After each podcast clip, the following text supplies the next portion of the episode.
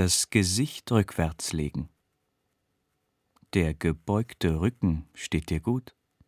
Zu kurz nur der Haarschnitt wieder einmal, und wieder drängt sich ein Kummer nach dem andern entlang der großen Fußzehen.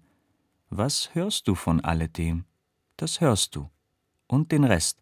Ich stand am Eingang der Moschee.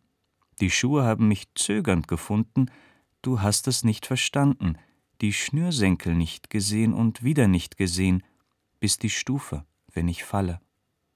Im Tageslicht geht das Gebet nicht in Erfüllung, zaghaft wählt sich abends der Rechner ein.